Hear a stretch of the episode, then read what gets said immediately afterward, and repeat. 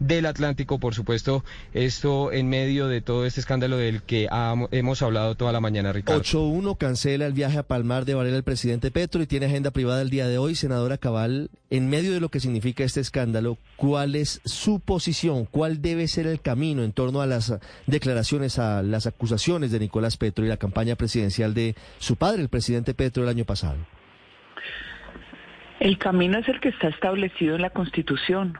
Si nosotros queremos preservar el Estado de Derecho bastante golpeado, es un juicio político.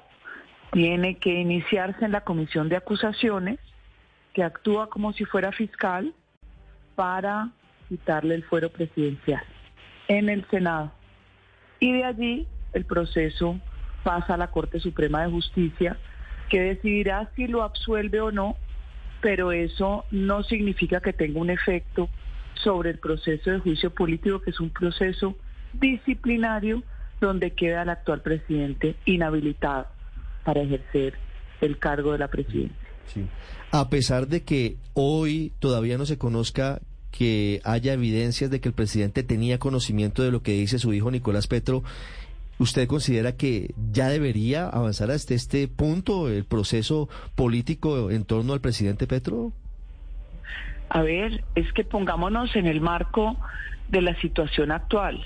Primero, no es un desconocido el que hace una confesión, es su hijo. ¿En qué marco actúa? En la fiscalía, donde él pide un principio de oportunidad.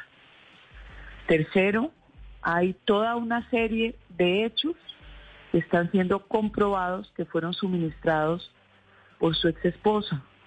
Todo esto lleva a ese estudio link que sacaron de más de 26 personas que parece que colaboraron en la campaña.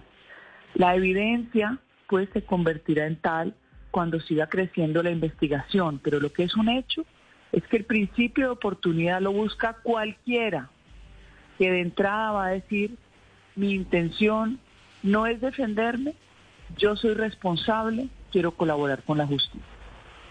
De momento, senadora Cabal, esto salpica a mucha gente, algunos que ya no están ministros, que se fueron o que están en otros lados, como el caso puntual de Alfonso Prada, a quien según estas conversaciones pues le había entregado 10 cupos a Nicolás. Pero quiero preguntarle por uno que sí está, por el presidente de Ecopetrol, Ricardo Roa, exgerente de la campaña presidencial y a cargo de manejar los dineros. Su colega, el senador Miguel Turbay, pidió en las últimas horas la renuncia del presidente de Ecopetrol.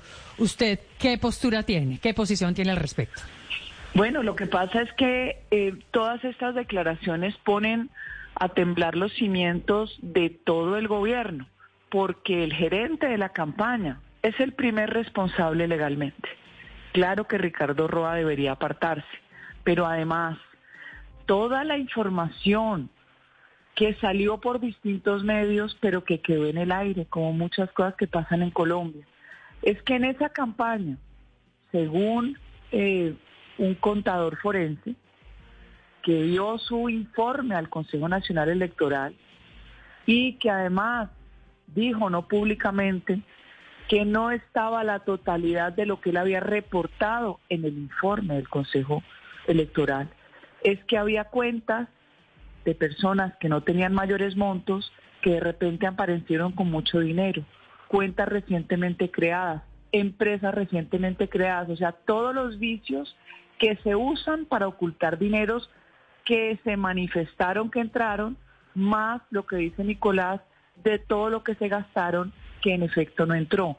Entonces usted aquí tiene una cantidad de actividades que terminan siendo delictivas, no solo por los topes, sino por las acciones, unas para ocultar y otras que el origen obviamente fue ilícito.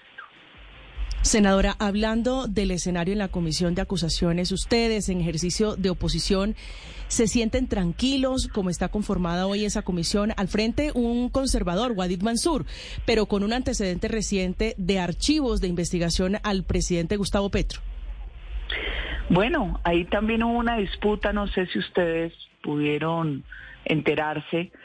La conformación de las mesas directivas tuvo unos remesones también. El gobierno no logró mantener eh, los compromisos.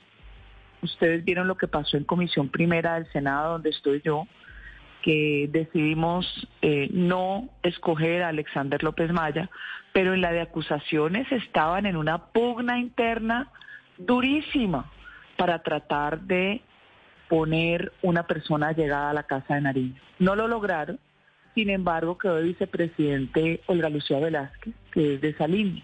Entonces, va a ser bien importante estar observando las actuaciones de esa comisión que a mí no me genera confianza porque es una institución que termina siendo comisión de absoluciones, como se le dice en el argot popular, pero que la gente tiene que ejercer vigilancia y presión.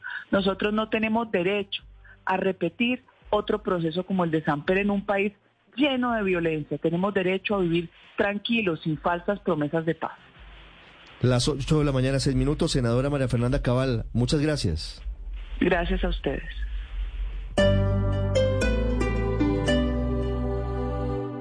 DQ presents. Mmm.